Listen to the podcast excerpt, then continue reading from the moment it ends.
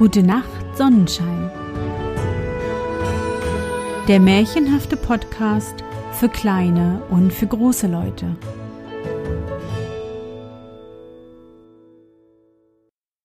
Hallo, mein Sonnenschein. Wie war dein Tag heute? Was hast du heute Schönes erlebt? Mein Name ist Anne und ich begrüße dich zur 78. Folge meines Märchenpodcasts. Lass uns zusammen in die wunderbare Welt der Märchen reisen und gemeinsam entdecken, was die Helden und Prinzessinnen auf ihren Abenteuern erleben. Bist du bereit? Dann kuschle dich fest in deine Bettdecke, nimm dein Lieblingskuscheltier in den Arm und wenn du magst, schließe die Augen und folge mir ins Märchenland. Der Schneemann. Eine so wunderbare Kälte ist es, dass mir der ganze Körper knackt, sagte der Schneemann. Der Wind kann einem wirklich Leben einbeißen, und wie die Glühende dort glotzt. Er meinte die Sonne, die gerade im Untergehen begriffen war. Mich soll sie nicht zum Blinzeln bringen, ich werde schon die Stückchen festhalten.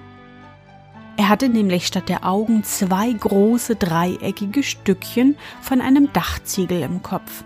Sein Mund bestand aus einem alten Rechen. Folglich hatte sein Mund auch Zähne. Geboren war er unter den Jubelrufen der Knaben, begrüßt vom Schellengeläut und Peitschenknall der Schlitten. Die Sonne ging unter, der Vollmond ging auf, rund, groß, klar und schön in der blauen Luft. Da ist sie wieder, von einer anderen Seite, sagte der Schneemann.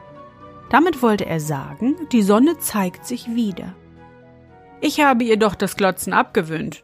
Mag sie jetzt dort hängen und leuchten, damit ich mich selber sehen kann. Wüsste ich nur, wie man es macht, um von der Stelle zu kommen.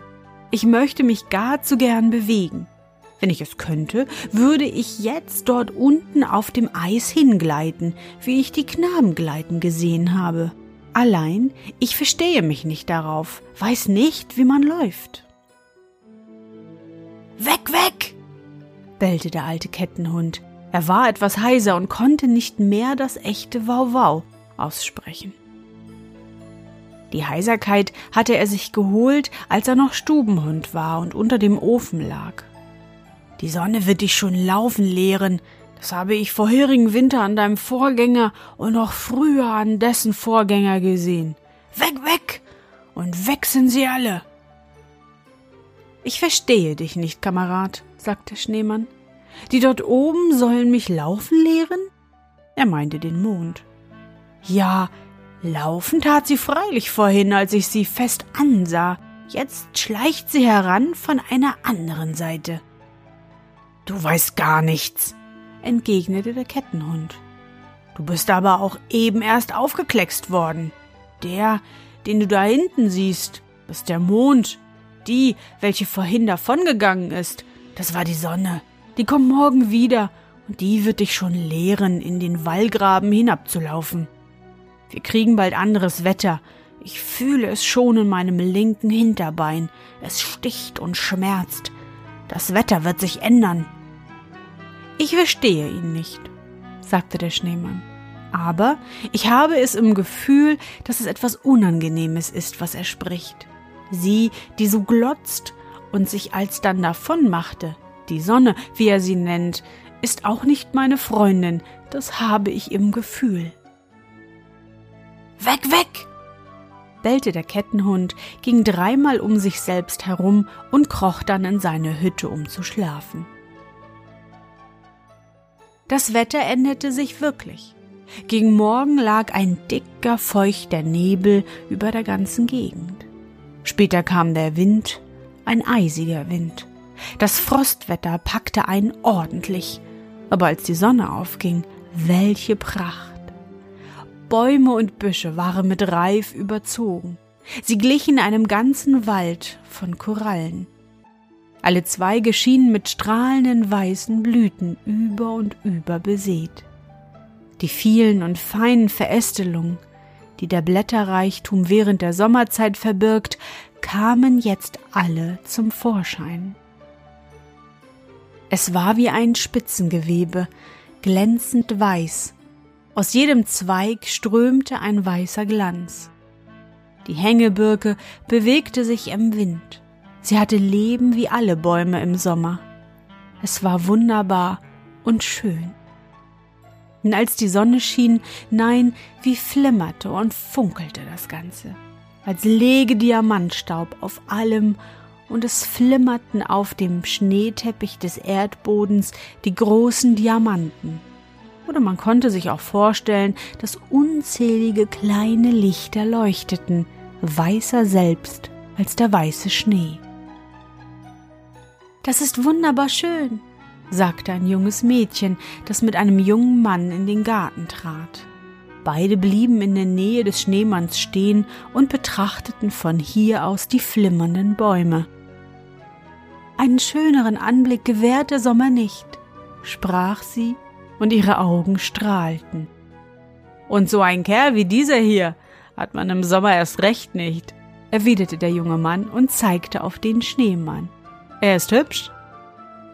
Das junge Mädchen lachte, nickte dem Schneemann zu und tanzte darauf mit ihrem Freund über den Schnee dahin, der unter ihren Schritten knarrte und pfiff, als gingen sie auf Stärkemehl. Wer waren die beiden? fragte der Schneemann. Liebesleute, gab der Kettenhund zur Antwort. Sie werden in eine Hütte ziehen und zusammen am Knochen nagen. Weg, weg! Sind denn die beiden auch solche Wesen wie du und ich? fragte der Schneemann. Die gehören ja zur Herrschaft, versetzte der Kettenhund. Freilich weiß man sehr wenig, wenn man den Tag zuvor erst zur Welt gekommen ist. Ich merke es dir an, ich habe das Alter, auch die Kenntnisse. Ich kenne alle hier im Haus. Und auch eine Zeit habe ich gekannt, da lag ich nicht hier in der Kälte und an der Kette. Weg, weg! Die Kälte ist herrlich, sprach der Schneemann. Erzähle, erzähle, aber du darfst nicht mit den Ketten rasseln. Es knackt in mir, wenn du das tust. Weg, weg! bellte der Kettenhund. Ein kleiner Junge bin ich gewesen, klein und niedlich, sagt man.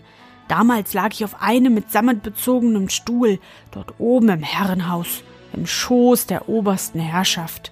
Mir wurde die Schnauze geküsst und die Pfoten wurden mir mit einem bestickten Taschentuch abgewischt. Ich hieß Ami, liebe Ami, süße Ami. Aber später wurde ich ihnen dort oben zu groß und sie schenkten mich der Haushälterin. Ich kam in die Kellerwohnung. Du kannst dort hinten hinunterschauen, wo ich Herrschaft gewesen bin, denn das war ich bei der Haushälterin. Es war zwar ein geringerer Ort als oben, aber er war gemütlicher. Ich wurde nicht in einem Fort von Kindern angefasst und gezerrt wie oben. Ich bekam ebenso gutes Futter wie früher, ja besseres noch. Ich hatte mein eigenes Kissen und ein Ofen war da. Der ist um diese Zeit das Schönste von der Welt. Ich ging unter den Ofen, konnte mich darunter ganz verkriechen. Ach, von ihm träume ich noch. Weg, weg! Sieht denn ein Ofen so schön aus? fragte der Schneemann. Hat er Ähnlichkeit mit mir? Der ist gerade das Gegenteil von dir. Rabenschwarz ist er, hat einen langen Hals mit Messingtrommel. Er frisst Brennholz, das ihm das Feuer aus dem Munde sprüht. Man muss sich von der Seite von ihm halten. Dicht daneben, ganz unter ihm, da ist es sehr angenehm. Durch das Fenster wirst du ihn sehen können, von dort aus, wo du stehst. Der Schneemann schaute danach und gewahrte einen blank polierten Gegenstand mit messingener Trommel. Das Feuer leuchtete von unten heraus. Dem Schneemann wurde ganz wunderlich zumute. Es überkam ihn ein Gefühl. Er wusste selber nicht welches. Er konnte sich keine Rechenschaft darüber ablegen, aber alle Menschen, wenn sie nicht Schneemänner sind, kennen das. Und warum verließest du sie? Fragte der Schneemann. Er hatte es im Gefühl, dass es ein weibliches Wesen sein musste. Wie konntest du nur einen solchen Ort verlassen? Ich musste wohl, sagte der Kettenhund. Man warf mich zur Tür hinaus und legte mich hier an die Kette. Ich hatte den jüngsten Junker ans Bein gebissen, weil er mir den Knochen wegstieß, an dem ich nagte. Knochen um Knochen, so denke ich. Das nahm man mir aber sehr übel, und von dieser Zeit an bin ich an die Kette gelegt worden und habe meine Stimme verloren.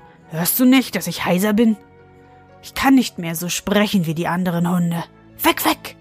Das war das Ende vom Lied.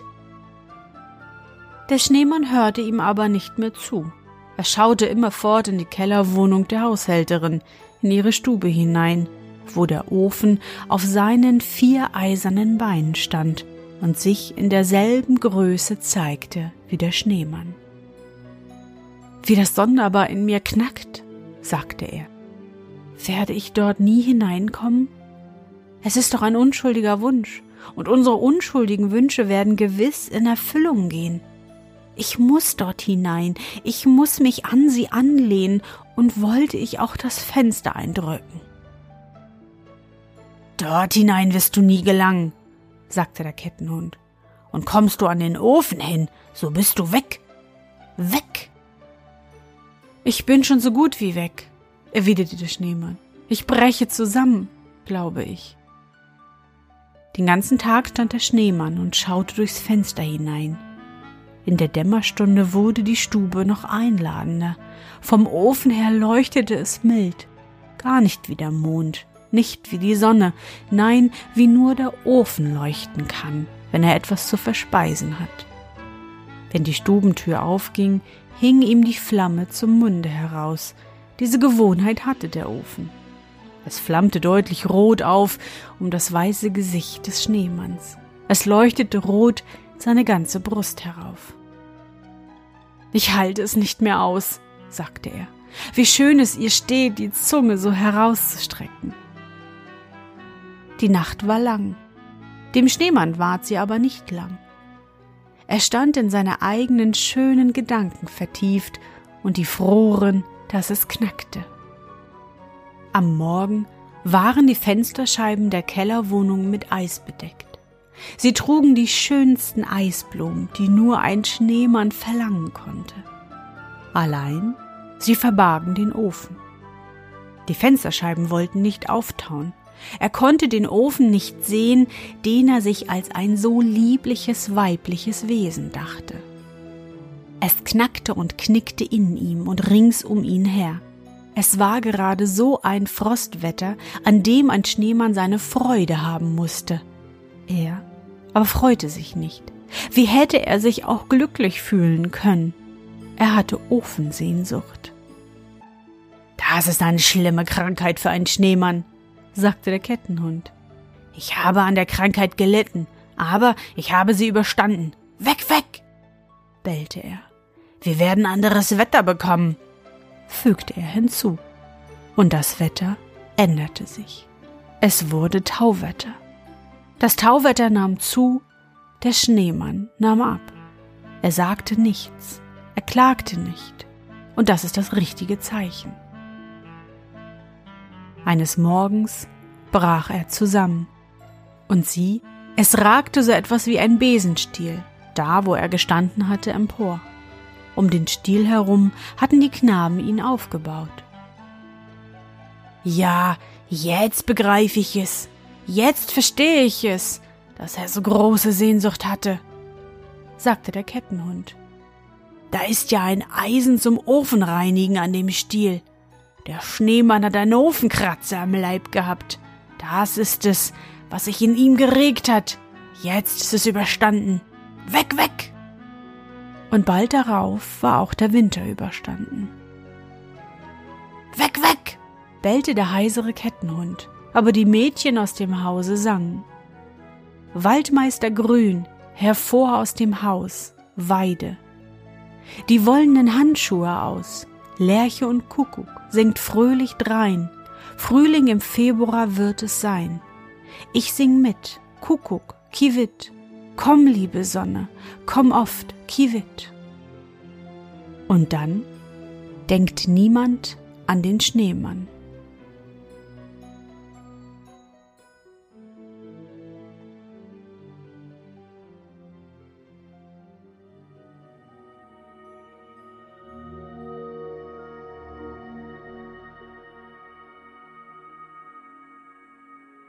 Na Sonnenschein, bist du noch wach? Das war das Märchen Der Schneemann von Hans Christian Andersen. Wenn du das Märchen heute am 18. Januar hörst, dann ist heute Welttag des Schneemanns. Gibt es nicht, meinst du? Hm, doch, gibt es. Aber warum gerade heute? Hm, das ist einfach erklärt. Die Form des Schneemanns ist dafür verantwortlich. Die Acht sieht doch aus wie so ein Schneemann, oder? Und die Eins davor sieht so aus wie sein Stock oder Besen. Und normalerweise ist es im Januar ja auch kalt genug, um einen Schneemann zu bauen. Bei mir sind heute leider acht Grad, also kein Schneemann in Sicht. Aber vielleicht hast du ja schon einen Schneemann bauen können. Ich hoffe, dir hat unsere gemeinsame Reise heute gefallen. Für mich war es wieder wunderbar und ich danke dir, dass du mich begleitet hast. Und bevor du nun die Augen schließt und in dein Traumland reist, möchte ich mit dir nochmal an dein schönstes Erlebnis heute denken. Was war es?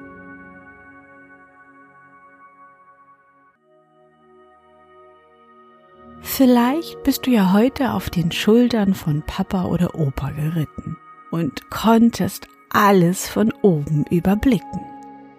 Oder der Opa, der hat dir heimlich schon die erste Kugel Eis spendiert, ohne dass Oma oder Mama etwas bemerkt haben.